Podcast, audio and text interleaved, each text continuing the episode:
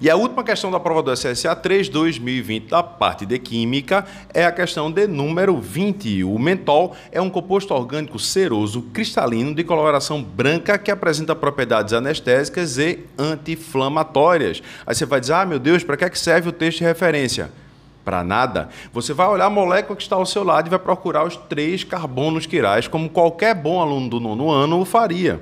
Só que não é só isso, porque agora você vai ter que aplicar as equações de Van Hoff. Como eu encontro três carbonos quirais, você vai para a fórmula de Van Hoff, aonde você vai encontrar o número de isômeros oticamente ativos. Como eu tenho três carbonos quirais diferentes, 2 elevado a n. 2 elevado a n seria 2 elevado a terceira, o que me dá oito isômeros oticamente ativos, dos quais quatro são destrógeros e quatro são levógeros. Eu tenho quatro pares de isômeros que são diferentes. O gabarito da questão, letra A, de amor, de alegria, de apaixonado. A de acabou a prova. Olha só que espetáculo. Valeu, galera!